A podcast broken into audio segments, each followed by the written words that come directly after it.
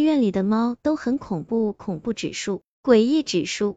住院病人 ZC 二零八零四五，我是一名医学院的学生，暑假没事，我就去了一家医院做兼职护士。我的工作就是在重症病房看护垂死的病人，这里每天都会见到死亡。可关键的是，这里大多数病人都在垂危状态，有些病人早晨看上去还很精神，中午却默默的离世了。而有些病人终日插着氧气管，却能撑很久。但我总是知道哪个病人快死了，然后提前做准备。这一点上，没人可以替代。所以，我的薪水甚至是正式护士的几倍。其实，我只是个普通的学生，并没有什么神奇之处。我唯一的秘密武器就是灰毛。灰毛是一只灰色的老猫，行动时没有任何动静。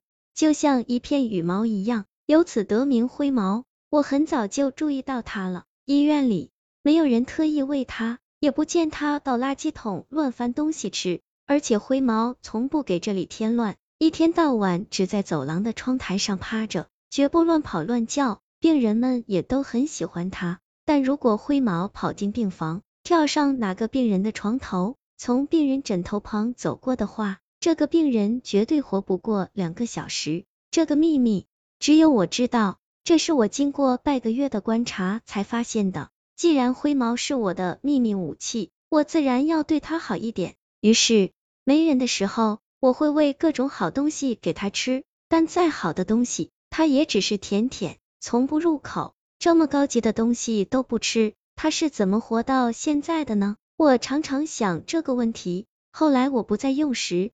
不去打扰它。临近暑假结束的时候，医院进行了一次彻底的大扫除。走廊尽头的一个小阳台被堆满东西，进不去人了。以前午休的时候，我挺喜欢搬把椅子到这个阳台坐着，可现在去不成了。但现在灰毛开始往阳台跑了，它可以通过杂物的缝隙来去自如，真是只怪猫去哪里干什么。那天我临时值夜班，接班的时候。有人告诉我病房里又来了只猫，我心想这下灰毛有伴了。大概凌晨两点的时候，我去护士站取药，在走廊里突然听到有人在说话，声音极小，怎么可能呢？这么晚了，谁会在重症病房附近聊天？一般人来不了这里的。我到处寻找着声音的来源，发现来自阳台，可是阳台根本进不去人啊，哪里明明堆满了东西啊？我竖起耳朵站在阳台边上听着，说话的两人好像是一男一女。我这里还好，不能说每天都吃饱，但一周十条还是有的。真羡慕你啊，我那里就惨多了，有时三天都吃不到一条。那你就留在这里，别回去了，我吃不完的就分给你，这样我也有个伴了。真的吗？你简直对我太好了。哪里？